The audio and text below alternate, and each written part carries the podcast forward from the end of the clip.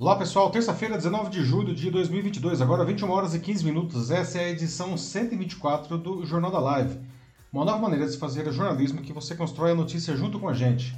Eu sou Paulo Silvestre, consultor de mídia, cultura e transformação digital e vou conduzir a conversa aí, como sempre comigo, o Matheus. E aí pessoal, tudo bem? Boa noite. Matheus, responsável pelos comentários, não fazendo seus comentários nas notícias e também responsável pela moderação da sua participação aqui no Jornal da Live. Para quem não conhece o Jornal da Live ainda, ele é, acontece sempre às terças-feiras, a partir das 9h15 da noite, no meu perfil do LinkedIn, do YouTube e do Facebook. Ah, nós trazemos sempre uma notícia de destaque, nacional ou internacional, ah, e mais uma notícia mais divertida, no final que a gente chama de notícia bizarra, certo? Ah, e nós queremos conversar com vocês as notícias. Isso aqui não é apenas um telejornal, a gente não vai ficar só dando as notícias, a gente quer construir a notícia junto com vocês. Então eu vou trazendo aqui as informações e à medida que eu vou trazendo esses dados, vocês vão deixando o que vocês acham sobre isso aqui nos comentários mesmo da live, tanto no Facebook, quanto no LinkedIn, quanto no YouTube. No dia seguinte de manhã, na quarta, não, o, o Jornal da Live ele vai gravado também como podcast nas principais plataformas do mercado. Você pode escolher a sua plataforma preferida ah, e procure lá pelo meu canal O Macaco Elétrico. Né? Você segue o Macaco Elétrico e você pode ouvir o Jornal da Live também como podcast. Muito bem, pessoal. Ah, no tema principal da edição de hoje, edição número 124, nós vamos debater sobre mais uma onda de pandemia que o Brasil está passando, mas não é de Covid-19, sim de depressão e ansiedade. Levantamento feito pela organização Vital Strategies e pela Universidade Federal do, de Pelotas mostrou que os brasileiros diagnosticados com depressão subiram de 9,6% da população antes da pandemia de Covid-19 para 13,5% em 2022. Né? Outras entidades corroboram isso. A Associação Brasileira de Psiquiatria cita que um quarto da população brasileira tem, teve ou terá depressão em algum momento da sua vida. E a Organização Mundial da Saúde coloca o Brasil como a nação com mais ansiosos no mundo. Tá? Ah, além disso, dados do DataSUS mostram que os suicídios dobraram por aqui em 20 anos, contrariando, aliás, uma tendência global de redução. Pessoal, por que os brasileiros estão tão ansiosos e deprimidos? Ao contrário do que muitos ainda dizem, isso não é frescura, não. E o mundo do trabalho está intimamente ligado com o problema. Quais os sinais de que algo não está certo? Como o trabalho se relaciona com a saúde mental? E o que pode ser feito para prevenir e cuidar desse problema. E como sempre, encerrando a nossa edição, a, temos a notícia bizarra, não? a gente vai falar sobre o fim de um meme, ou mais precisamente, não do meme, mas da vida online da Chloe Clem, uma menininha dentuça que se tornou um dos memes mais populares do mundo. Tudo porque a sua mãe disse aos fãs que o perfil da menina, agora que tem 12 anos, né, deixará de ser atualizado para respeitar o seu crescimento. Eu acho muito legítimo essa preocupação, então eu gostaria de aproveitar para debater com todos aqui os impactos aí de uma superexposição que, que uma superexposição pode ter em crianças e adolescentes, não? E que cuidados devem ser tomados para que é, essa uma celebridade digital mirim não não se torne um problema. Bom, muito bem, então vamos começar agora sim ah, os debates aqui da nossa edição 124 do Jornal da Live, como já foi adiantado. Né? Hoje vamos começar falando sobre o mais que preocupante aumento de casos de ansiedade, depressão e suicídios no Brasil. A saúde mental dos brasileiros chegou a níveis ruins jamais vistos, não? Isso é gravíssimo, não? Então, por que que isso está acontecendo, não? A Organização Mundial da Saúde já coloca o Brasil como o país com mais ansiosos do mundo desde 2017. De lá para cá, a situação infelizmente piorou ainda mais. Não? A pandemia de Covid-19 e o isolamento social que ela provocou, especialmente em 2020, quando o negócio estava mais feio, não? Ah, com certeza agravou esse quadro. Mas a gente não pode ignorar o fato de que a pandemia impactou todos os países do mundo, não? mas aparentemente causou, na média, aqui no Brasil, um estrago mais severo entre os brasileiros. Né? O mundo do trabalho, como eu falei agora há pouco, não, também né, está muito ligado a isso, seja porque ele é impactado pelo problema, não, ou porque, em muitos casos, ele é a causa do problema em seus funcionários.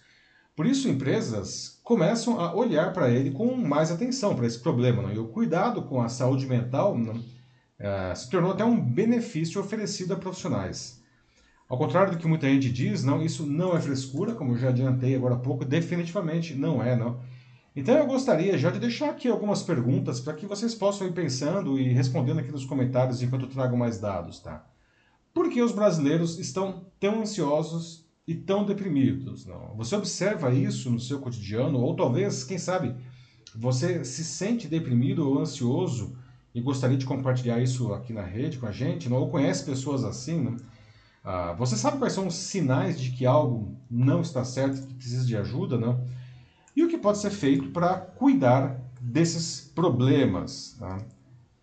Bom, em 2017, um levantamento da Organização Mundial da Saúde né, apontou o Brasil como o país com mais ansiosos do mundo. E, na época, 9,3% ou 18 milhões de brasileiros eram ansiosos.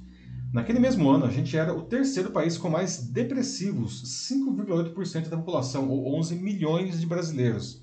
A gente estava praticamente empatado com os Estados Unidos e com a Austrália, que tinham 5,9% da população deprimida. Hoje, porém, esses números já foram muito superados, não? como pode ser visto em outras pesquisas. Por exemplo, ah, um levantamento recente feito pela organização Vital Strategies e pela Universidade Federal de Pelotas mostrou que uh, os que dizem ter sido diagnosticados com depressão subiram de 9,6% da população brasileira antes da pandemia, tá? lá 2019, portanto, para 13,5% em 2022. Né? E outros órgãos corroboram esses números. Né? A Associação Brasileira de Psiquiatria cita ah, que um quarto dos brasileiros tem, teve ou terá depressão ao longo da vida. E além disso, dados do DataSUS mostram que os suicídios dobraram no Brasil em 20 anos, não, na contramão da tendência global de diminuição de pessoas que tiram a própria vida. O total de óbitos no país por lesões autoprovocadas chegaram a 14 mil, sem considerar a subnotificação. Isso dá mais ou menos, pessoal, 1,6 óbito por hora tá, para o suicídio no Brasil no ano passado. Para vocês terem uma ideia, isso supera, por exemplo, morte em acidentes por moto tá, e também ah, mortes provocadas pelo HIV. Né? A Organização Mundial da Saúde atribui esse aumento né, ao crescimento da pobreza a desigualdade, a exposição de, a situações de violência né? e a ineficiência de planos de prevenção. Outros fatores que impactam nos casos são a perda de emprego, né, que também foi bem grave no Brasil, né? a discriminação por orientação sexual ou identidade de gênero e agressões psicológicas ou físicas. A instituição insiste que o suicídio é prevenível não? e recomenda quatro diretrizes básicas para os países tomarem. Não. Primeiro, é dificultar o acesso aos principais métodos utilizados para o suicídio. Não. Outro, trabalhar com a mídia para neutralizar ah, relatos de suicídio e enfatizar histórias de superação. Outro, expandir e fortalecer os serviços de saúde mental para identificar casos precoces. E, finalmente, trabalhar habilidades socioemocionais nos espaços de ensino. E vale prestar atenção tá, nas pessoas à sua volta aí, não? e aliás em si mesmo, né? nós também podemos ser acometidos disso, não? para identificar os sinais de que algo não está bem não, e que precisa buscar ajuda. Por exemplo, mostrar ah, uma falta de esperança né? ou muita preocupação com a própria morte, né? Ah, expressar ideias ou intenções suicidas, não? Ah, e deixar de lado não, atividades sociais e cortar o contato com outras pessoas, principalmente pessoas com quem a gente tinha contato. Né? Então, agora sim, abrindo o nosso debate aqui, gostaria de ouvir de vocês. Não? Vocês aí observam um aumento de ansiedade, de depressão, quem sabe até de casos de suicídio no seu cotidiano, na, na, na comunidade onde você vive, no seu trabalho, enfim, não? Ou talvez você se sinta deprimido, talvez você se sinta ansioso, não? Ou conheça pessoas próximas de você assim, como que é isso, não? E o que, que pode estar causando isso, na sua opinião? Não? O que pode ser feito para melhorar esse quadro, então? E aí, Matheus, o pessoal está falando já aí? Um pouco. É, temos primeiro o Daniel Zambon, aqui no LinkedIn, que ele é, dá boa noite a todos, né, em primeiro lugar. Então, boa noite, Daniel. Boa noite, Daniel. E depois ele fala de que a saúde mental é, não só é fundamental, mas ainda, infelizmente, é um tema que não é dado devida atenção é, pela sociedade. É um tema ainda muito pouco abordado e ainda mais acho que quando você coloca isso também dentro do cenário do ambiente de trabalho, eu acho que isso se agrava. Certamente, Daniel. Ótimo comentário para a gente começar aqui Ah, e por que, que isso é tão importante? Não? De fato, é um tabu isso daí, né? A saúde mental é um tabu, não, principalmente em empresas. Isso está mudando, como a gente vai ver logo na sequência, eu vou trazer mais informações aqui, tá? Ah, mas isso é, é, um, é um assunto que as pessoas não gostam de falar, porque. Primeiro, porque existe muito desconhecimento em torno do assunto. Não? Muita gente acha que isso daí, é, é, como eu já falei agora há pouco, não? acha que isso é frescura, muita gente acha que isso daí é coisa de maluco, muita gente acha que isso daí é alguma coisa que a pessoa, ah, vai, eh, vão, se, se organiza aí, você vai sair disso sozinho, tá? Nada disso é verdade, tá? Depressão é séria, depressão é uma doença e a pessoa precisa de ajuda, não? E ela precisa de apoio de quem está à, à nossa volta, tá? À sua volta. Ah, e é por isso que é importante a gente debater temas como esse eh, aqui, não? Porque a gente precisa justamente ampliar aí eh, o conhecimento, não? para que o tema seja abordado de uma maneira adequada e a gente possa reduzir, não? Grande parte, portanto, desse, desse aumento aí, não, acaba acontecendo aí, não, ah, por desconhecimento. Então, um ótimo comentário aí do Daniel para a gente começar. Depois eu tenho a Fátima Regina, que diz que se você acrescentar os suicídios inconscientes, os índices ficam ainda mais assustadores, eles crescem ainda mais. Então também falando da, é. da subnotificação aqui. É, tem a subnotificação e aí os suicídios inconscientes, não, ah, enfim, que a pessoa talvez não premedite explicitamente não tirar a sua própria vida, não, mas ela acaba é, facilitando, digamos assim, que isso aconteça, não. Ah, o, o, número realmente é muito subnotificado, não, até mesmo porque e aí isso acho que tem até um pouco a ver aí. A gente pode fazer uma ligação aí com o que o Daniel acabou de falar, não. Ah, existe aí uma questão do preconceito e de vergonha também não das famílias de, de assumir não que, que um ente querido se suicidou não ah, como como que se isso daí fosse uhum. uma marca de toda a família não então acaba o, o caso Sim. acaba não sendo notificado como tal e, e o número acaba caindo não como a desculpa Fátima a Fátima sim. Fátima isso obrigado é, a Fátima mencionou não os números na verdade eles tendem a ser muito maiores do que isso que é, acaba sendo notificado aí ah, pelo Ministério da Saúde. Né? Sim, não, e é um tabu, mas não somente pelo. É, para quando as, algumas pessoas, infelizmente, acabam chegando é, ao ponto de cometer o suicídio, mas mesmo durante a depressão, o enfrentamento dessa fase, uhum. é, já é visto como um tabu. É uma coisa que ninguém gosta de. É, pelo menos a maioria não gosta de comentar, de falar a respeito, porque, como você falou, é algo que parece que fica fica marcado, né? Um sinal de fraqueza também, não. Uhum. E, e, gente, não é nada disso, tá? Qualquer pessoa é, está sujeita a esse problema. Isso não é fraqueza, isso não é frescura, tá? Ah, isso pode acometer qualquer um, não. Existem fatores aí que estão além do nosso controle, às vezes, não, e que podem levar o indivíduo a, a, a essa situação, não. Então, de novo, não, ao invés de nós é, é, vermos aí o que se vê muito, infelizmente, não, de preconceito, de discriminação, não, o que a gente precisa fazer é, é prestar acolhimento para essas vítimas não e oferecer o apoio necessário. Não, não é um negócio que você sai sozinho disso daí. Tá? O Renato Almeida está aqui com a gente também mais uma vez. Olá, Renato. Pelo LinkedIn. E o comentário dele ele diz sim é, que, na opinião dele, muito do problema assim, é, que leva as pessoas à, à depressão, à ansiedade, e até eventualmente suicídio é a alta exposição a redes sociais, que uhum. no Brasil é de fato um, um fator. Ele fala de que infelizmente parece que boa parte dos brasileiros simplesmente vive em torno é, dessas plataformas, procurando demonstrar e ou observar uma vida de luxo, sucesso, algo que gostariam de de ter e quando eles têm que gostariam de ostentar isso aos outros também. É, exatamente. E ele fala também como ele, ele sente que isso é pior em comunidades mais humildes também, onde você não tem um ensinamento básico nas casas, mas ah, possui uma TV, tela plana, K4 nas suas salas.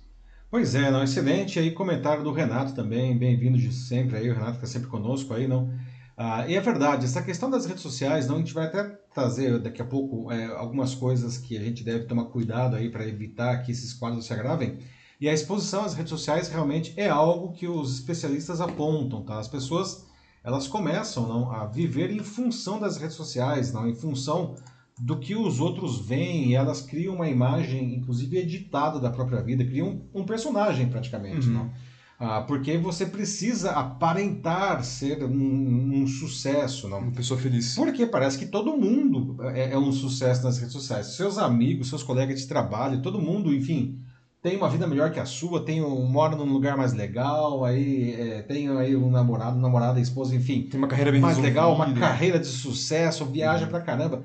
E, gente, não é assim. A vida não é assim. O que, o que as pessoas colocam é, na, na, nas redes sociais é uma versão editada da vida. Elas colocam a parte boa, né? A parte ruim, infelizmente, elas, elas não colocam. Não, não vou dizer infelizmente, mas o fato é que isso cria essa, essa falsa imagem, não? De que todo mundo está melhor do que você, não. E aí muita gente é, se deprime efetivamente vendo esse aparente, porém falso, sucesso do outro nas redes sociais, uhum. não. Então, como o, Renato muito bem coloca, tá, uma, uma das coisas é, que nós precisamos fazer é diminuir aí essa dependência das redes sociais. Não é óbvio que a gente é, está nas redes sociais é uma ferramenta aí sensacional até para conseguir emprego. Hoje mesmo de manhã publiquei ah, nas redes sociais não ah, um, debate que eu, que eu participei ontem à noite na, na rede TVT ah, sobre justamente como usar a tecnologia digital para conseguir emprego. E é claro que você precisa tomar alguns cuidados com o que você publica. O que não quer dizer, como aliás foi falado também né, nesse debate, não, que você vai virar um escravo da rede social, que você vai deixar de ser o que você é. Né? Eu acho que você não pode fazer isso. Você precisa tomar os devidos cuidados, não abusar, né, fugir aí de polêmicas vazias e tal, não. Ah, mas você pode ser é, é, é, quem você é dentro das redes sociais, né? Tem um amigo que ele publica coisas, ele fica verificando, não? Se, se tem curtidas imediatamente, não? E, se não tem o um número que ele considera Nossa. adequado, ele apaga aquilo lá para publicar outra coisa. Eu falo, meu. Já vi pessoas assim. Get a life, entendeu? Se, se liga, não? Vai viver a vida, não? Isso aí é, um, é uma, isso, isso é uma doença, não? E como o Renato colocou aqui muito bem, é muito bem colocado, não? Isso, essa, essa dependência eh, das redes sociais, não, provoca aí um desequilíbrio não, é, é, na, nas pessoas. Aliás, a nossa notícia bizarra hoje é uma notícia bizarra, mas é uma notícia séria também, não? É. Uma menininha aí, não, que a mãe tirou ela das redes sociais, apesar de ela ser um sucesso, justamente para evitar esse tipo de, vamos dizer, de contaminação no desenvolvimento dela, agora que está entrando na adolescência, que é um período crítico, aliás, não? Já vi isso que você acabou de descrever, assim, sobre alguém postar algo, publicar e já ficar desesperado para ver se tem no mínimo uma curtida ou mais. É, mas foi numa situação talvez até ainda pior, assim, que era uma saída, assim, tava é, junto com, com essa pessoa, assim, no shopping, a gente tirou uma foto e a pessoa, assim, o tempo inteiro, ela ficava olhando o celular, assim, de novo, de novo, de novo, para ver se é, já tinha alguma reação nas redes pra, pra foto, assim, pro post que ela tinha acabado de colocar.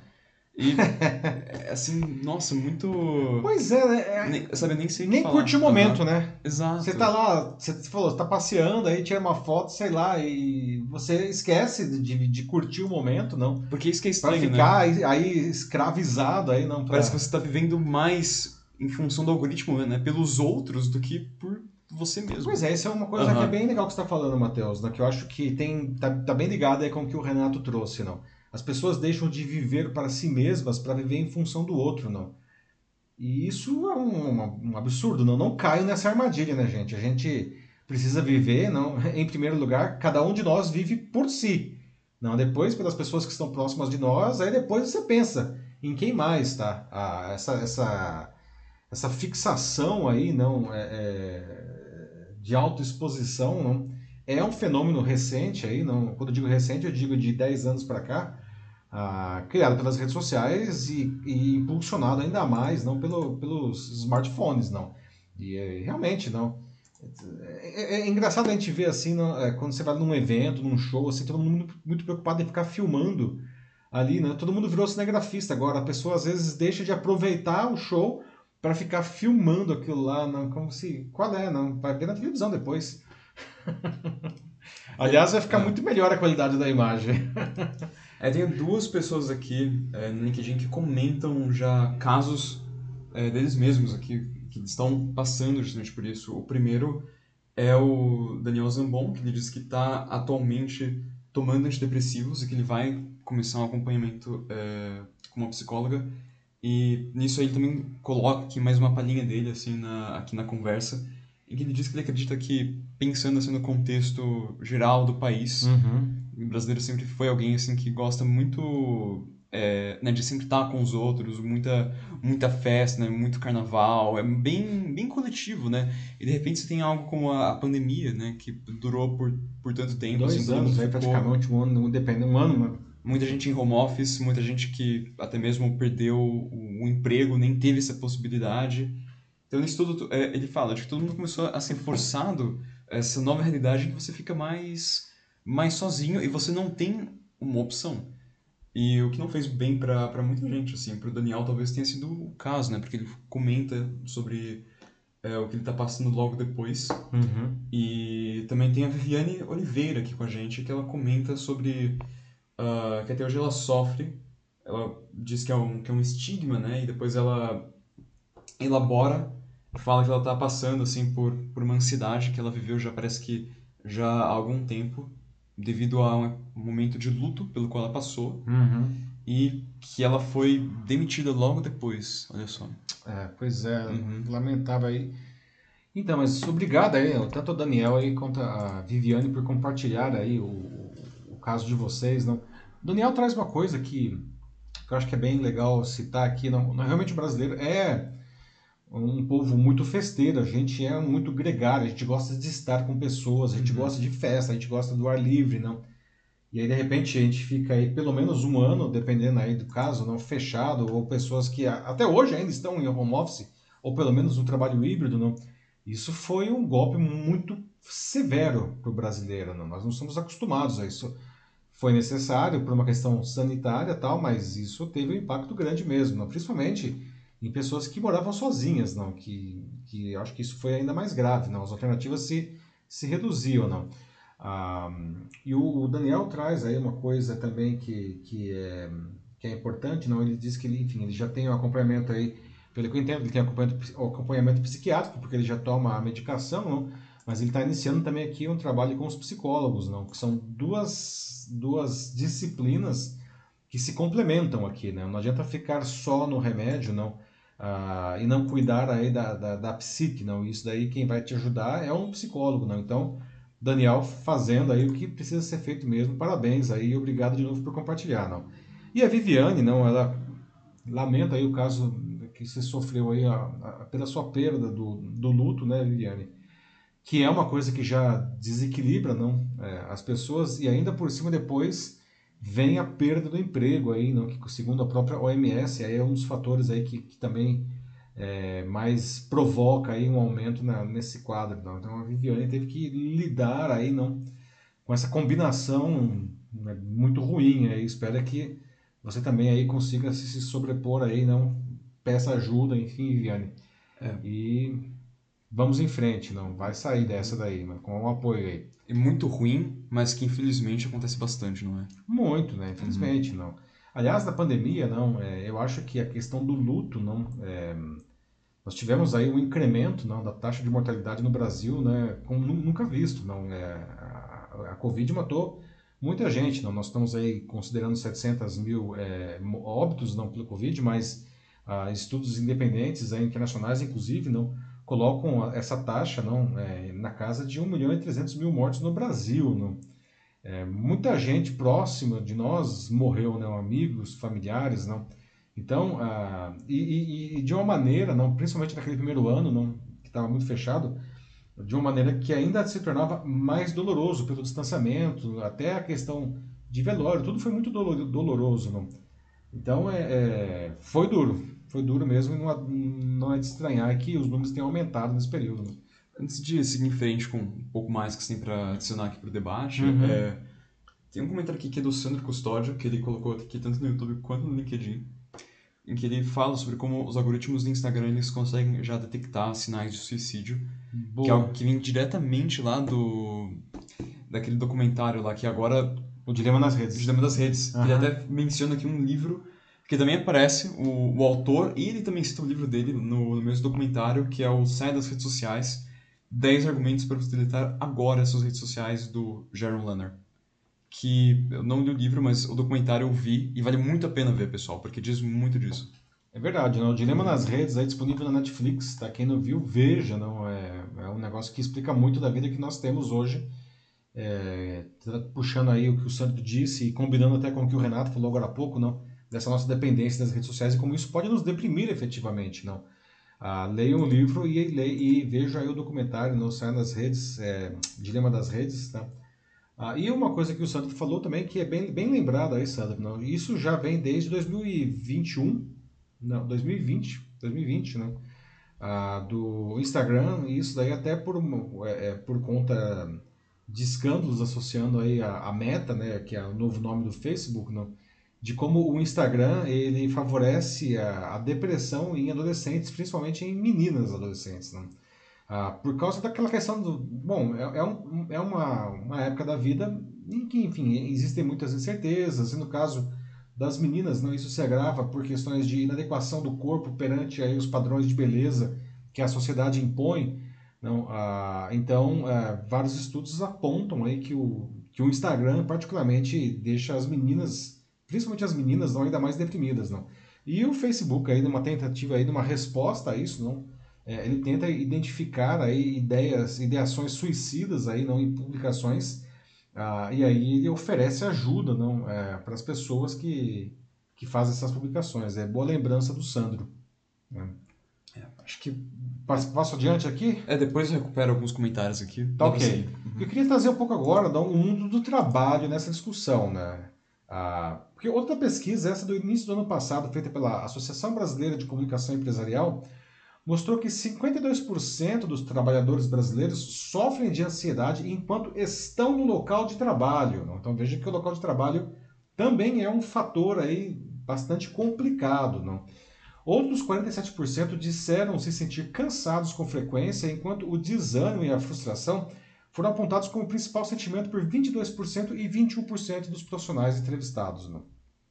A observação de falta de empatia dentro das empresas foi observada como importante para 80% dos colaboradores, ou seja, 8 em cada 10 profissionais não sentem falta de empatia da equipe, da chefia, não, onde trabalha. Não. Isso é, é muito grave, porque não deveria existir. Veja só, 8 é entre 10 apontam isso daí. Não.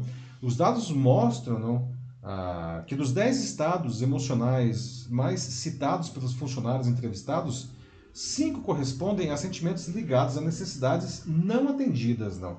Sendo que os dois mais identificados são ansiedade e cansaço, seguidos de, veja só, apreensão, desânimo e frustração no trabalho, não.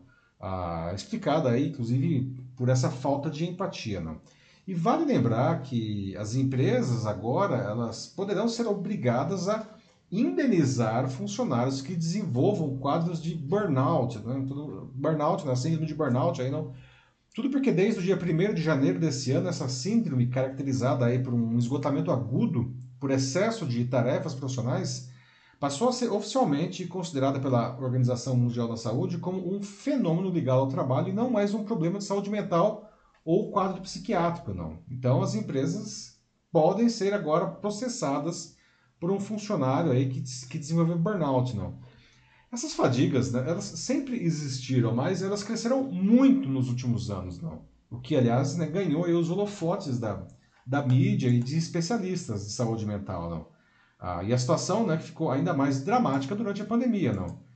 A OMS, ela define as, os sintomas de burnout como o seguinte, não prestem atenção aí se vocês veem isso aí em vocês ou em colegas, não. Sensação de esgotamento permanente, cinismo ou um sentimento negativo relacionado ao trabalho, tá? E uma eficácia profissional diminuída, não. Com tudo isso, a saúde mental deixou de ser tabu, não, ou está deixando, gostaria de dizer que ela já deixou de ser tabu, não. Está deixando de ser tabu, como a gente falou agora há pouco, não, nas empresas, até por uma necessidade delas, não. Programas de atendimento psicológico, não, passaram a ser oferecidos aí como benefício para os funcionários, não, e as áreas de recursos humanos estão mais atentas não, ao problema, até mesmo incentivando os profissionais a buscar ajuda quando necessário. Não. Obviamente, não, esse problema não pode ser visto só dentro do ambiente profissional. Né? Então, de novo, como eu falei agora há pouco, não, presta atenção dentro de casa, com seus familiares, com seus amigos, não, veja se alguém apresenta alguns dos sintomas que, que eu já citei. Né? E ofereça ajuda, ofereça apoio, não. jamais diminua, jamais menospreze o problema. não procure ajuda profissional, né? Psicólogos, psiquiatras, não tente resolver isso sozinho, tá? Outra coisa, faça exercícios físicos, isso é um negócio legal também, não? Faça coisas que você goste, não? De preferência, coisas que envolvam outras pessoas, não? E atividades presenciais. A gente está muito aí no Zoom, nas lives como essa, não? Faça coisas aí, certo? Que você encontre as pessoas de verdade, tá? E como o Renato falou agora há pouco, não viva em função das redes sociais, não. Claro que elas são ferramentas importantes e necessárias, mas a gente não pode viver em função delas, tá? Então, pessoal, agora de novo trago para vocês, né? Vocês se sentem talvez esgotados, outros trabalhando demais, não? Ah, já tivemos aí duas pessoas que deram seus depoimentos pessoais, não? Ah, o que profissionais não, ah, e as empresas devem fazer para evitar esse problema? Depressão, bom, ansiedade, burnout aí, não, uma versão, digamos, do mundo do trabalho para isso daí, não? Ah, e também dentro de casa, enfim, como que a gente lida, lida com isso daí, não? Aliás, vocês já tiveram casos nas empresas onde vocês trabalham de burnout? Como foi isso daí? A Gisele Maier, ela traz aqui é, um caso dela também na, na empresa, no local de trabalho dela, em que bem recentemente ela passou assim por esse problema de uma pressão assim por demandas é, muito exigentes, muito pesadas no ambiente home office em que ela dá um resumo aqui em que eles tinham é, reuniões até muito tarde da noite.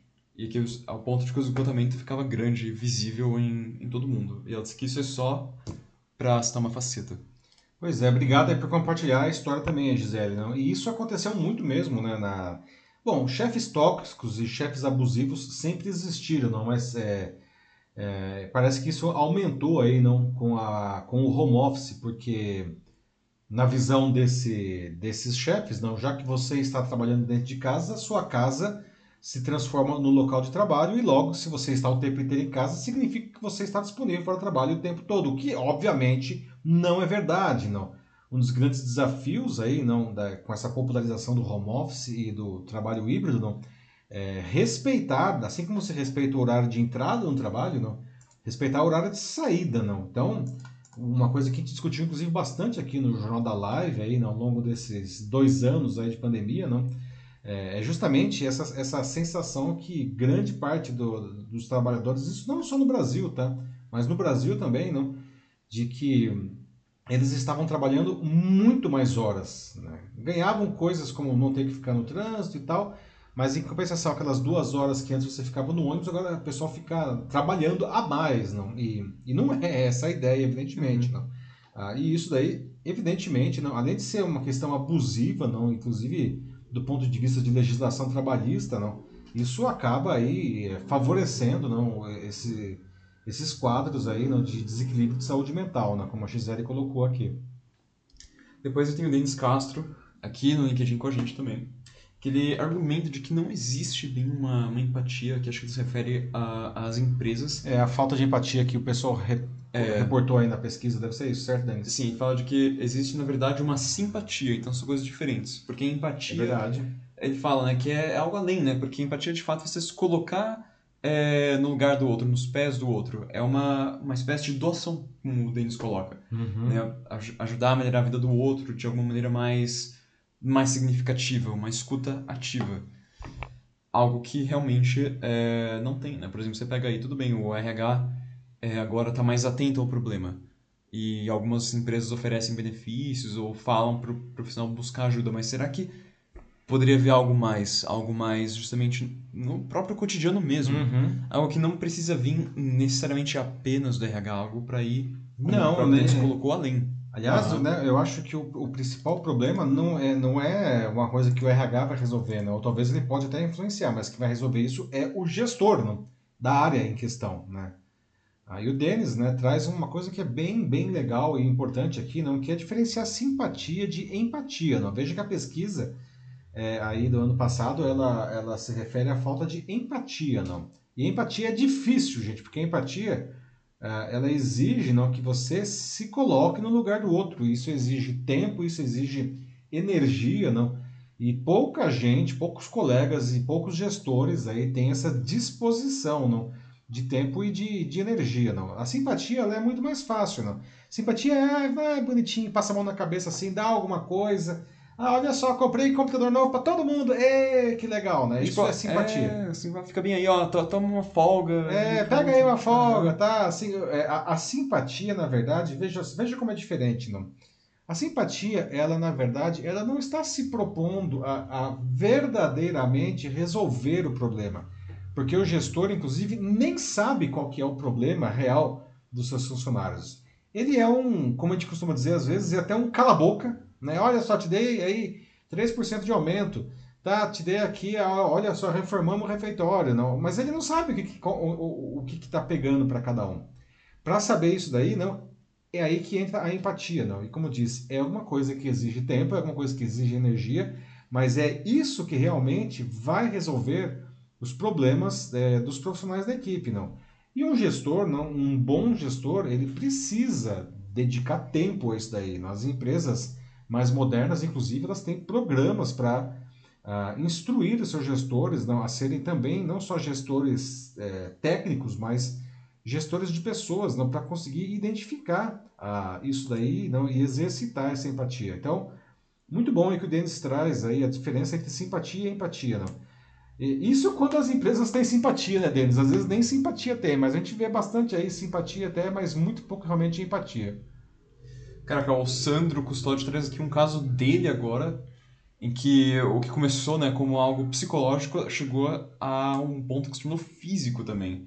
Ele teve que fazer uma operação a laser na retina de um dos olhos por conta de estresse, lá em 2010. Nossa senhora. Pra ver o nível de como ficou. Somatizou, como dizem, né? Uhum. Sandro aí, poxa vida, não. É, é, é essa história, não, é, o, o corpo, ele realmente, ele nós somos seres únicos, né, gente? Você não pode achar que a sua mente está dissociada do seu corpo e que ah, enquanto a mente aguentar, o corpo vai aguentar também, não. É, são coisas que, que trabalham juntas, não. Ah, às vezes eu estou muito cansado assim no trabalho, eu trabalho às vezes mais do que devo também, e eu sinto, por exemplo, não que o olho vibrando assim, não sei se alguém já, já viu isso daí, não. Isso é um sinal grave aí de que está na hora de descansar, não. E o Sandro está trazendo aí um ponto bastante importante aí, na verdade, ele somatizou, não, ou seja, um problema é, acabou se tornando um problema físico que exigiu aí uma, uma cirurgia, não. Temos que prestar atenção ao que o nosso corpo nos diz, gente. O nosso corpo aí ele é um grande sinalizador, tá? Respeitem aí o, o, o próprio corpo. Vamos dar um pouco de rede agora, vou pro Facebook, que hoje temos algumas pessoas assistindo por lá também como a Ana Terça Silva, que foi um comentário que ela fez é, um pouco antes, ainda no primeiro bloco da notícia, mas que vale a pena recuperar, é, em que ela cita aqui no comentário dela algo que também pode acarretar né, a, a esses sintomas como ansiedade, depressão, que eu acredito que vem de um ambiente muito. não só um ambiente, né, mas uma vida, uma rotina muito monótona, em que as coisas sempre são iguais, que parece que nunca muda, né? Fala de uhum. como uh, na Terça diz aqui, de que tem gente que até mesmo coloca uh, o horário que acorda, o que vai comer, o que vai ah, fazer dia, né? o horário que vai, exato, o horário que vai comer, o horário que vai dormir. É... Fotografia do prato.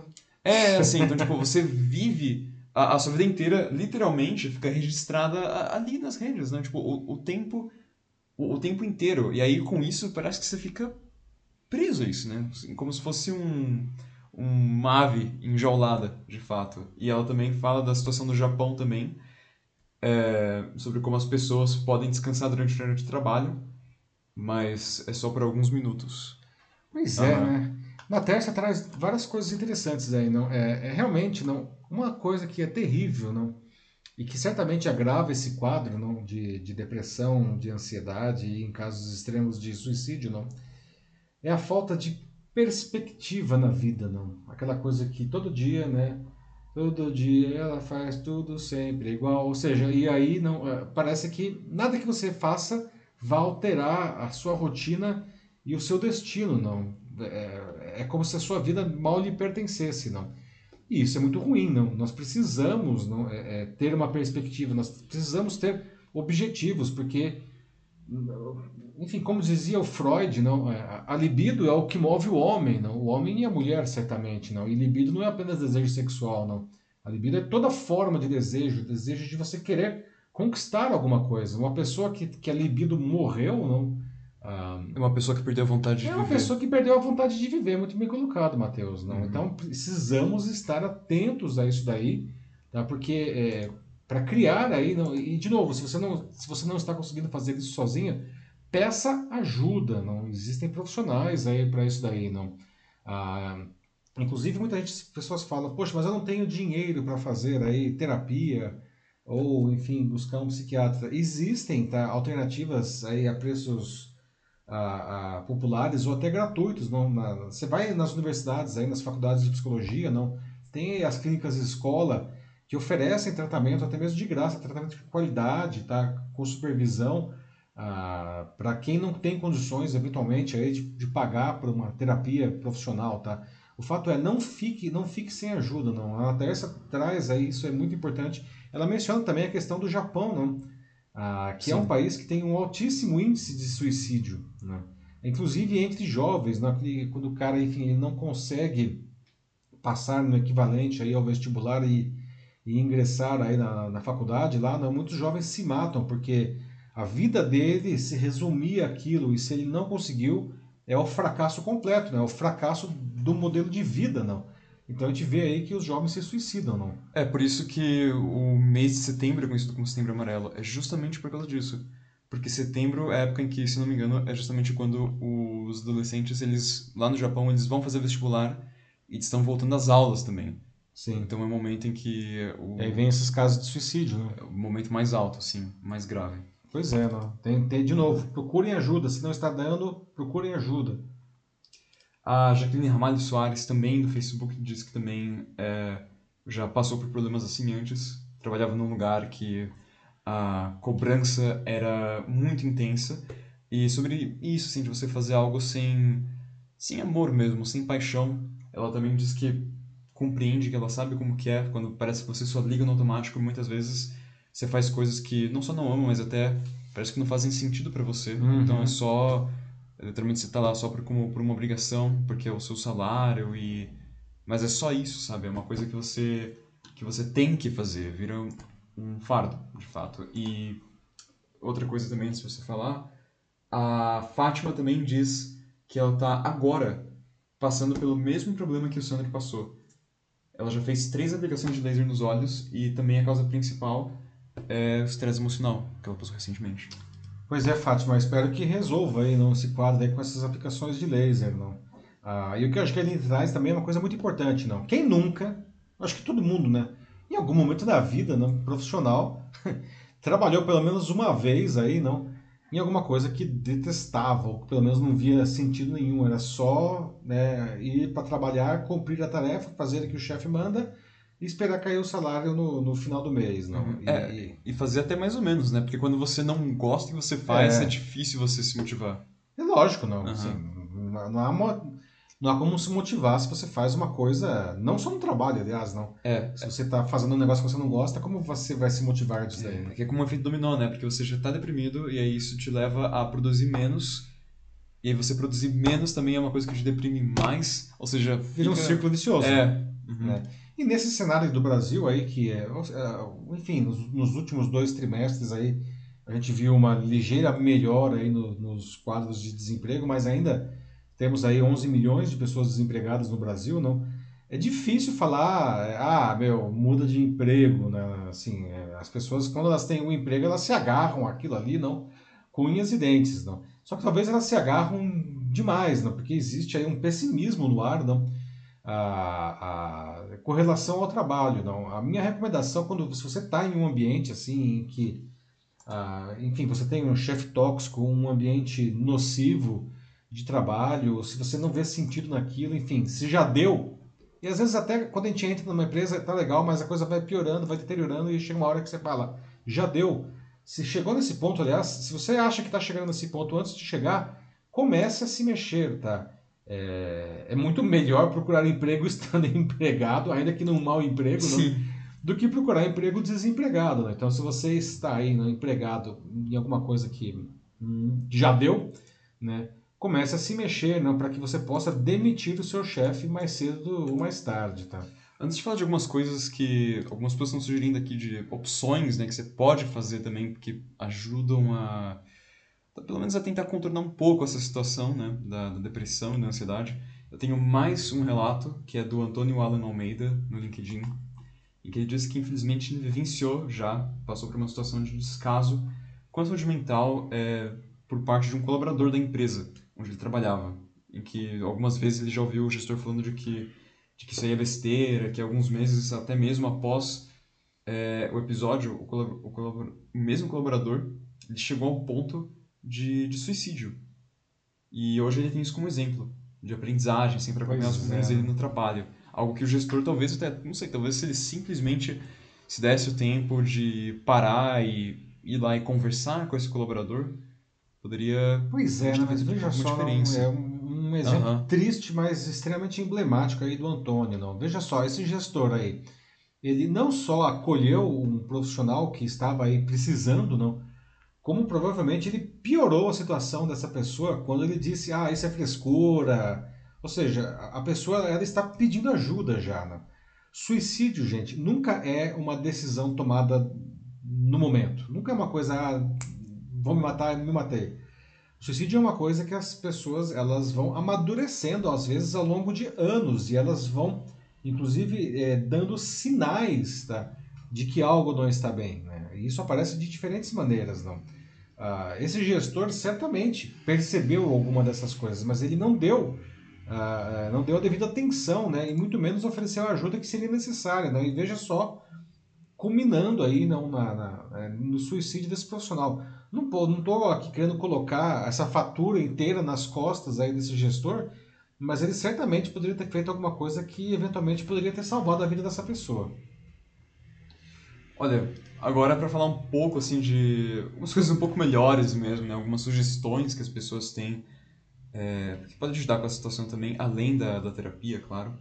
É algo como o que o Sandro Custódio fala aqui no YouTube, em que ele fala sobre você ter um hobby, realmente fazer algo em que você se dissocia do seu trabalho por completo, algo que você faz simplesmente por ser divertido, não necessariamente porque você tem que se tornar produtivo ou, ou útil com isso, só fazer algo que você gosta por fazer mesmo. E, e a outra coisa que ele traz é você ser voluntário também. Ele até diz que... Muito legal, Sandro. É, e para adicionar, ele diz que já ouviu dizer de que tem algumas empresas que liberam seus colaboradores para serem voluntários pelo Sim. menos uma vez por mês. Sim. Uhum. É, eu posso dizer que eu fui voluntário, né? É, assim, incentivado pela empresa. No caso, era a Samsung. Quando eu trabalhava lá, eu era head de e-commerce da Samsung aqui no Brasil. E ela tinha vários programas não, de voluntariado não, é, dos profissionais que as pessoas podiam escolher, inclusive, o que elas queriam fazer. Eles ofereciam, ah, eles facilitavam, digamos assim, não, é, esse, esse voluntariado. Não. Eu lembro que, por exemplo, ah, eu, em, em, uma ocasião, eu fui, inclusive, dar aula, não de... É, aulas de, de ciência, aulas de tecnologia, não, para alunos de escolas públicas, assim, não. Ah, e é muito legal, assim, não. Ah, o voluntariado, não, é, é uma coisa que aquece o coração, não. Você poder oferecer um pouco do que você sabe, tá, para quem precisa, não, sem necessariamente tá vendendo alguma coisa, não é, é uma coisa que o Sandro traz e eu também é, recomendo fortemente, tá? Se você tiver e, e gente hoje é, não falta é, opção né? não, não, falta oportunidade, não. Você pode escolher é, alguma coisa que realmente tenha a ver com você, não. Não adianta você também ser voluntário de um negócio que você não sabe, que você não gosta, não. Mas alguma coisa que fale para o seu coração, né? Escolha isso daí e faça, tá? Excelente dica aí do Sandro. Não? Aliás, além dos hobbies também, não? Sim. A gente precisa ter coisas que, que, que, a gente faça que nos cause prazer, não? Que não seja trabalho, não? É, por exemplo, a Jaqueline é, Ramalho Soares aqui no, é, no Facebook, ela fala que durante a pandemia ela descobriu que ama a confeitaria. Que ela, e antes, assim, a gente fala, não, não tinha certeza disso, né? Não sabia porque ela nem cozinhava antes, não sabia que ela ia poder gostar tanto disso, mas de fato descobriu aí uma, uma paixão nova e ela também acrescenta dizendo que é, ela acredita que as escolas deveriam ter leques maiores para que uh, os alunos, né, as pessoas, elas pudessem se, se descobrir, se autoconhecerem mais, né, descobrirem outras vocações. Verdade, aí a sua Jaqueline traz uma coisa que também é legal aí, não, que surgiu aí Às vezes até em momentos de dor aí da pandemia para muita gente, não, ah, descobriram um, um, hobby, não, e que para muita gente foi a cozinha, não. Quem não se lembra aí, não? Ah, dos pães. Dos pães, não. Ah, o Brasil virou uma gigantesca fábrica de pães durante a pandemia, não. Ótimo, muita gente descobriu o prazer em fazer o próprio pão, né? Inclusive as pessoas faziam, até fazendo aí uma ligação com o que o Sandro acabou de falar, não? É, as pessoas, até quando já, já não tinha mais o distanciamento social total, não, é, muita gente começou a fazer pães como forma de presentear amigos, de presentear colegas, não. Ah, ou seja, é um hobby, é alguma coisa que dá prazer aí, a sensação de você fazer o pão, não. Mas também você sente um outro prazer quando você presenteia as pessoas com aquilo, não. Então o que a Jaqueline traz aí é bem legal, né? Ela traz uma coisa que é legal, as escolas poderiam é, ajudar isso, as empresas também, não. De novo, fazendo um link aí com o que o, o Sandro falou, né? Que tem empresas aí que favorecem, a, a, a fomentam o, o, voluntariado, não. É, quem sabe as empresas não poderiam, o pessoal do RH aí não poderia fazer alguma coisa também aí para ajudar os seus profissionais aí a, a, desenvolver coisas como hobbies, não. Mas fica a dica aí, boa, bom comentário aí da Jaqueline. Depois tem o Rafael dos Reis aqui no LinkedIn com uma pergunta. Ele pergunta é, exatamente o que fazer quando você pede uma promoção é, merecida para o seu, seu gerente diretamente, mas ele não te dá uma resposta clara, assim, fala que quando ele tiver 100% uh, que ele vai, vai te promover. Assim, ele fala, eu posso mandar ele ir tomar naquele lugar ou eu me finge doido e procuro algo melhor? Pois é, né, Rafael? Isso aí é uma, é uma pergunta que acho que todo mundo já fez isso também em algum momento da sua carreira. Não, a gente sempre acha que a gente tá, e talvez a gente está dando duro mesmo, a gente faz por merecer, a gente domina o assunto, a gente trabalha pra caramba e o gestor não dá essa, essa promoção, né? O que fazer? Né? Isso é frustrante, né? Às vezes, inclusive, para tornar a situação ainda mais frustrante, você vê uma pessoa que trabalha metade que você sendo promovida. Aí realmente é de lascar, não. Ah, mas antes de xingar o coleguinha aí, tá? É, eu acho que o que nós temos que fazer é. E isso é uma dica aí de RH, tá? Tentar olhar com os olhos do gestor. Porque às vezes, não. É, e é, é complicado dizer isso, mas enfim, é o que é, não. Às vezes o que o, o seu gestor ele está prestando atenção, às vezes o que o seu gestor valoriza é, não é o que você está fazendo, não. Por mais que o que você faça seja importante, seja necessário que você, e você faça bem, tá? Mas o foco do sujeito, por qualquer motivo, às vezes até por uma miopia empresarial, não sei, o foco do sujeito tá, tá em outro lugar. E aquele coleguinha lá, não, que trabalha metade que você faz exatamente aquilo. E aí esse cara, não, ele acaba sendo promovido. A dica nesse caso, tá? É tentar descobrir onde é que o seu gestor está olhando, não ah, e, e, aí quando você vai lá pedir a sua promoção, pedir um aumento, não, você falar nos termos né, que esse cara fala, né? né aquilo que ele valoriza, tá? Agora, o que acontece também é que temos aí um monte de chefes que não estão nem aí, né? Pra nada, não. Ah, são chefes tóxicos mesmo, eles querem mais é que as pessoas se lasquem, se matem de trabalhar e, e não fazem nada mais com obrigação. Se esse é o caso, não aquilo que eu falei agora há pouco, não. É ótimo procurar emprego quando ainda se está empregado. Não? Se esse é o caso, vai procurando emprego aí enquanto está empregado, tá? E demite esse chefe é assim que puder. ele também fala aqui mais, o Rafael, que ele também está passando por um caso de, de depressão no momento e angústia enorme. E diz que antes que ele parou de lutar faz muito tempo, de que na, quando ele tem folga, uhum. ele passa o dia dele deitado no escuro e que tem até mesmo dias que nem banho ele chega a tomar.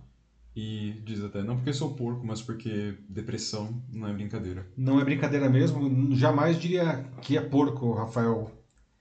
Assim, procure ajuda, tá? É, não sei se você já, se não, não disse aí, não, não sei se você já fez isso daí, tá? É, mas não, não, não tente sair ah, disso sozinho, tá? Existem pessoas aí que podem ajudar você a, a, a sair dessa, tá? Porque realmente não a depressão ela faz você ficar na cama, você sem, ficar sem vontade de fazer nada, tá? É, faça uma coisa só, tá? Procure ajuda, vá aí para um psicólogo, vá para um psiquiatra. Na verdade, num quadro de depressão mesmo, você precisa ter apoio desses dois profissionais. Um aí dando apoio químico no, na medicação e o psicólogo aí dando um apoio né, psicológico para você, enfim, né, é, ajeitar aí o seu cotidiano não? e conseguir é, forças para para sair da cama, certo? Então, não sei se você já procurou, mas se não, procure ajuda, tá? Procure mesmo. Sim. É, eu acho que. Encerramos aí isso daí? Eu acho que é isso. Ok. Uhum. Bom, pessoal, hoje a nossa notícia bizarra, ela não é nem tão bizarra, ela é, ela é curiosa, inclusive porque, de certa forma, não, ela, ela se liga com esse assunto aqui da, da depressão, né? Ah, eu queria ah, contar o caso não, de um, uma menina que ficou famosa graças a um meme. acredito que todo mundo aqui já viu esse meme pelo menos uma vez. Isso se vocês não usaram a imagem dela para criar memes, tá?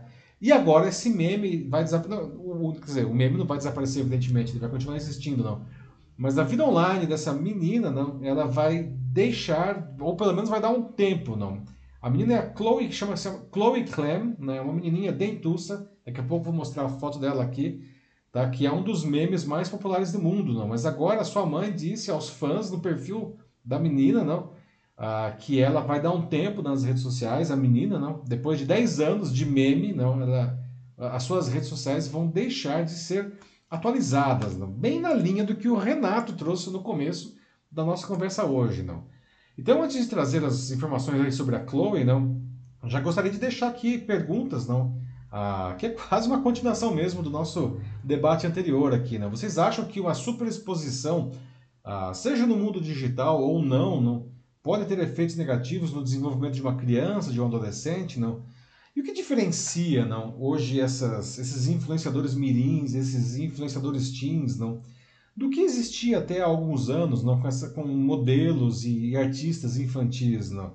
Ah, e que cuidados aqui, não sei se alguém aqui é, é, que está nos assistindo é pai, ou enfim, tem sobrinhos pequenos não, que querem ser ah, ah, influenciadores digitais, não? Como que vocês encaram isso daí? Bom, deixa eu mostrar aqui a Chloe para vocês. Não, aqui está a Chloe, certamente vocês ou provavelmente a maioria deve ter visto né, a imagem dela à esquerda, quando ela tinha dois aninhos, não?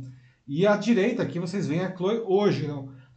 que está para completar aí 12 anos, não? Ah, bom, essa, o, o, meme da Chloe não surgiu aí ao mundo em 2013, não? Ah, com essa menininha aí com esse olhar curioso e essa, esses dentinhos de fora, ela tinha dois anos de idade na época, não? Sentada aí no cadeirão do carro, não? Ah, ela, fica, é, ela viralizou em um vídeo, não? Ah, que aparecia, ela estava olhando para o lado, assim, não? Com, uma, com essa cara aí meio de sapeca, não sei, não? Ou, ou o que será que ela pensava, não? Porque do lado dela tava a irmãzinha pequenininha estava chorando e ela olhava para a irmãzinha e, e, aí fez essa cara que ficou eternizada aí no Sim, meio. Sim, logo depois da mãe dizer de que elas estavam indo para Disneylândia também. É, ah, tinha a história da Disneylândia, bem lembrado, é. olha, eu não lembrava da Disneylândia, não. E aí caiu nas graças né, do, da, da internet, não? E virou um meme para o bem ou para o mal aí, não? Ah, bom, e agora a mãe da Chloe Clan, né, que é a Kate Clan, anunciou nesse domingo agora, não? Que ela vai, a menina vai se afastar das redes sociais, né? Ela fez um post, a mãe fez um post no Instagram da Chloe, não? Aliás, curioso que ela, ela, ela se direcionou especificamente para o público brasileiro, veja só isso, não? A gente se amarra num meme realmente, não? Ah, e ela disse que ela não vai mais atualizar o conteúdo das plataformas para respeitar o crescimento da filha, não. E aí o post ele começa dizendo, abre aspas, Olá aos nossos lindos fãs. Primeiramente, quero agradecer por tudo. Desde o primeiro dia, nossos fãs brasileiros têm sido tudo para a família Clan, especialmente Lily e Chloe. Nós te amamos tanto. Foram longos 10 anos de estar nos olhos do público para as meninas. Conseguimos fazer coisas incríveis e conhecer as pessoas mais incríveis. E o post da mãe continua ainda dizendo, abre aspas de novo. Eu pensei muito sobre isso nos últimos meses e acho que vamos fazer uma pausa significativa nas mídias sociais. Eu quero que a Chloe seja uma criança normal e, tenha a, é, e não tenha a pressão de postar ou se preocupar com quantas curtidas e seguidores ela tem. E um pouco depois a mãe conclui no, no post, tá? De novo, entre aspas. Eu quero que ela seja uma criança normal e experimente a vida em seus termos, com a forma como o mundo está hoje, tenho medo de tornar meus filhos tão acessíveis do futuro. Vou dar a Chloe o descanso que ela merece. Essa última frase aí ficou meio esquisita, né? Mas enfim, vocês entenderam o que ela quer dizer, né? Então, realmente, muitos adolescentes, muitas crianças ficam incrivelmente famosos na, na internet. Não? Na, na maioria das vezes, é um desses acasos promovidos aí pelos algoritmos, não? Em outros casos, é, que são casos bem mais graves, não? Os pequenos aí se, se tornam praticamente produtos, não? Criados e impulsionados pelos próprios pais. Aí o negócio realmente é, é muito grave, não? É. Apesar de alguns memes mais famosos do mundo serem construídos com rostos infantis, no Brasil as suas imagens, não, as imagens das crianças, elas são protegidas aí pelo Estatuto da Criança e do Adolescente, né, e pela Lei Geral de Proteção de Dados, duas leis aí protegendo as crianças, tá? Isso porque a grande exposição pode prejudicar realmente a formação e até provocar traumas. Nós tivemos aí no começo do ano um caso que ficou bem famoso, que a gente até trouxe aqui no Jornal da Live, sei se você lembra, né, Matheus, da... Hum da Alice, que era aquela menininha que fez a propaganda de fim de ano do Itaú junto com a Fernanda Montenegro. Ah, que ela sim, falava sim. palavras complicadas. Ela tinha uns dois anos também, na época, e ela falava coisas como humanidade. Lembra da. Aham, ele falava bem devagar e é, eu lembro. E fizeram É. várias paródias depois disso. E, pois é, né? ela virou meme, evidentemente, não? Todo tipo de brincadeira aí, não? Algumas, inclusive, de mau gosto, né? Isso que é realmente de lascar, né? Bom, pessoal, o que, que vocês acham de imagens de crianças aí sendo usadas nos memes? Liberdade de expressão aí supera o direito de imagem, né? que nem esse caso aí da Alice aqui, né? Que o pessoal ficava zoando a menininha lá, não. Aí é sacanagem, não. O que, como que vocês veem essa superexposição, não? E se vocês aqui, se alguém aqui, aqui é pai, tio, enfim, parente, responsável aí por, por um pequeno aí que quer ser, ou já é, uma celebridade digital, como que vocês lidam, como que vocês veem isso daí? E aí, Matheus, a pessoa está falando aí já? Um pouco. A Gisele Maier diz que a menina ela poderia crescer com um conceito bem distorcido do que é a vida real, né? Se ela talvez se mantesse nas redes e eventualmente desenvolvesse, né, todas essas, essas paranoias mesmo, né, como É. curtida, seguidor. Então, é, a Gisele, pelo jeito tá concordando mesmo que com a, a ação da mãe. Pois Algo é, que, né? que eu concordo também, assim, acho que é uma, uma boa pedida fazer isso. Sim, né, Gisele? Veja só, vou, vou pôr de novo a foto aqui das, da, da Chloe, não, quando ela era pequenininha e agora, não. É, A gente observa que existe um personagem aí, claramente, né? Inclusive, não por acaso, não. é, A, a camiseta que ela tá usando, não, ela, ela remete à camiseta famosa do meme aí, não. Uhum, mesma cor. Mesma cor, aí com um personagem aí que estava coberto pelo cinto do cadeirão na época, não? Mas é, é, acaba se criando um personagem, não? A, a mãe aí, no, enfim, ela, ela no, no, post ela fala que ela nunca foi de palco, ela nunca tentou criar, forçar alguma coisa, que ela fazia isso por diversão, não. Mas o fato é que já sempre ela, ela surfou nessa onda, né? Não. Agora, ok, não, a, a menina tá crescendo e ela tá dando esse stop aí, ó, beleza, tá? Vamos aí preservar a saúde da, da menina, né, a saúde mental dela, para ela não virar, né, o- como o Renato trouxe aí no começo da nossa conversa, não, uma escrava das redes sociais, ainda que tudo que ela faz, é, ela não pode ser ela mesma, não, e tudo que ela faz tem que gerar muita, muita curtida, muito engajamento, enfim, muitas reações, muitos comentários, não. É, e não é assim, né? Principalmente agora que tá, com, vai fazer, tá fazendo 12 anos, vai entrar no, no- na high school lá, não? É, momento tenso aí, né? Vamos dar a- uma parada. É, a Ana Tércia Silva diz também aqui no Facebook que ela é contra a exposição de crianças na rede. E é realmente um tema muito, muito complicado, porque você não precisa se esforçar muito para entrar no YouTube e encontrar vários, vários desses canais familiares, sabe? De vlogs, vlogs familiares, né? Como o dia a dia da família, é, e justamente as coisas que as, que as crianças fazem ou que elas dizem é, gera toda uma preocupação mesmo, assim, se a criança ela cresce nesse, nesse meio, porque é algo muito fora do, do, do comum, né? Assim, uma criança que vive em constante, em constante exposição, parece. Uma vida Sim. quase que pré-fabricada. E existe ainda, né? Agora que a Natércia trouxe isso daí, não existe um fenômeno no que é o unboxing, não? Que é um negócio que surgiu entre gente grande, não? Que era surgiu aliás em, em pessoas que que compravam celulares da moda. Sa- Saiu o novo iPhone, o cara ia conseguir no primeiro dia o iPhone, ele abria e mostrava, daí aliás o nome unboxing, não? E mostrava o telefone, como que ele fazia, tal, não sei o que para as pessoas inclusive saberem se elas deveriam ou não comprar aquele aparelho, não? E no Brasil, não, em que a publicidade infantil não é proibida, mas ela é extremamente regulamentada a ponto de ser quase proibida, não? Ah, muitas empresas aí, fabricantes de brinquedos e de produtos para crianças e varejistas também, não?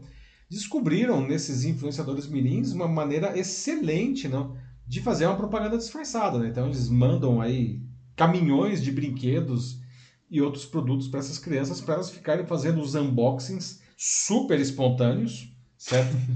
para fazer para que as outras crianças vejam aquilo e fiquem com vontade de comprar, não? E é muito triste, eu já vi crianças assim que mal sabiam falar, fazendo unboxing do lado da mãe no colo, não? É, o pai filmando e a criança ela abre o brinquedo e aí você vê que ela está querendo brincar, porque ela acabou de abrir um brinquedo, não? E aí a mãe fala: "Não, peraí, vamos abrir um outro aqui", né? E a criança, ah, OK, né? Me dá um outro brinquedo, não? Aliás, você começa até a pensar como que, vai, como que essa criança vai crescer. Ela acha que Sim. toda semana ela vai receber 30 presentes, não? E vai chegar uma hora que essa fonte vai secar, né? Nenhuma criança ganha 30 presentes por semana. Não? Isso que é o mais horrível, porque você vê, né, o, o quão abusivo é esse Super tipo de conteúdo, abusivo. né? Super assim, abusivo. Pra, pra criança, assim, que ela é, vira basicamente uma galinha dos, dos ovos de ouro para é. os pais abusivo com a criança aí, não, que que está abrindo os presentes aí, os presentes, os, os produtos, não, e para as crianças que estão assistindo também, né? Porque, enfim, é uma propaganda, né? Aliás, vale dizer, uma propaganda extremamente eficiente, né? O Denis fala que o Denis Castro no LinkedIn que ele deixaria também a menina crescer normalmente, até porque tudo tem um tempo, assim. Também ele acha de que se, uh, se ele deixasse a menina também nesse meio, é só serviria assim para construir também mais uma criança super ansiosa e, e com essas noias incontroláveis. Pois é, né? Aí vira um, um adulto ansioso, noias incontroláveis e achando que o mundo se resume a curtidas, não? que a gente estava falando antes, né? A pessoa vai passear no shopping, tira a foto e fica, em vez de aproveitar o passeio, fica olhando se as pessoas estão curtindo a foto dela, não. A Ana Carolina Sandoli, aqui no YouTube, ela disse que é, não sabe bem assim o que ela acha sobre o, o tema, mas ela acha que dá para comparar, e até é uma ideia interessante mesmo, comparar com atores mirins famosos. Ah, sim. Se tiverem um acompanhamento psicológico assim devido, então ela diz que acha que não vê nenhum problema. Pois é, né? É, Ana, bem legal essa, essa comparação que você faz, né? Qual que é a diferença que eu vejo não, entre um ator mirim global, sei lá, não, Uh, ou e essas crianças que são agenciadas aí pelos pais, né? Uh, porque o ator, não, principalmente quando o ator ele é realmente profissional, assim, não, ele tem apoio, não, é, apoio psicológico, apoio, enfim, trabalhista, não, uh, para que ele, enfim, ele possa fazer o trabalho dele dentro da legislação, porque existe uma legislação que regula isso, não, mas ele continua estudando, enfim, né? Existe um apoio psicológico para que ele consiga é, é, é, desempenhar essa tarefa, que aliás nem é considerada trabalho, não. É, é, legalmente tem outro nome que eu não me lembro agora, desculpa. Ah, mas ele consiga crescer de uma maneira saudável, não. Infelizmente, esses youtubers teens principalmente mirins aí, não, eles não têm nada desse apoio, não. O único apoio são aí dos pais que também não sabem muito bem o que estão fazendo, não. É nem um pouco regulamentado. E aí é que vem o problema, não. É, a profissão não é regulamentada, né? Definitivamente, né? Mesmo porque não pode ser profissão, né? Como, porque pelo Estatuto da Criança e do Adolescente não Sim, pode trabalhar. Não, né? não deve trabalhar. Mas ela não poderia desempenhar essa, essa, essa atividade artística não ah, sem um, apoio realmente. Não? Bem legal que é, é o que ela traz aí pra gente. Uhum. O Denis fala de que é como se fosse o Mágico de Oz, que é uma metáfora que mostra é, um momento apenas do atual. É verdade, não. É verdade. Boa, o nosso amigo Cineasta é o Denis Castro aí trazendo mais uma excelente referência, não? Aliás, pobre Dorothy aí, não, não a Dorothy, mas a Judy Garland, não? a atriz. Bom, é isso? Eu, eu acho que é isso aí. Muito então. bem, muito bem. É. Pessoal, olha só, muito obrigado aí pela participação hoje. Não tema denso, novamente, não, mas de novo, como a gente diz aqui às vezes, não tema, a gente não pode é, é, ignorar esses assuntos, não. A gente precisa debater isso daí para eliminar esses tabus, né, a depressão, ansiedade e suicídio são coisas gravíssimas e sérias e estão crescendo no país. A gente precisa conversar e para se apropriar, para entender isso daí, não, e dessa maneira tentar minimizar o problema. Então, muito obrigado a todos aí que participaram, deram seus depoimentos pessoais, obrigado também para quem trouxe aí uh, os seus casos pessoais, tá? É, é, enfim, e quem nos assistiu só também, né? Se você estiver também nos assistindo aqui gravado, Pode ainda deixar seus comentários, todos os comentários eles são lidos depois, às vezes a gente não consegue fazer isso ao vivo, tá? Mas depois eu leio todos. Então, Muito obrigado por participar desse debate. A gente se vê de novo na terça-feira que vem, a partir das 9h15 da noite, na edição 125 do Jornal da Live. Um abraço para todos vocês, bom resto de semana. Tchau, tchau. É isso aí, pessoal. Muito obrigado para todo mundo que nos assistiu hoje. É, para a próxima, então, chamem os amigos, né? chamem família, enfim, quem tiver aí, venham, participem, assistam, é, assistem, comentem, o que for mesmo. É isso aí, obrigado, assim, obrigado pela participação sempre aqui que vocês têm. E tenham um bom resto de semana também. E é isso aí, bom descanso e cuidem da saúde mental mesmo, por favor. É isso aí, boa sorte para todo mundo aqui que contou seus casos e vai dar tudo certo. Força pessoal, a gente consegue sim. Então é, é isso aí. Falou pessoal, até. Tchau, tchau.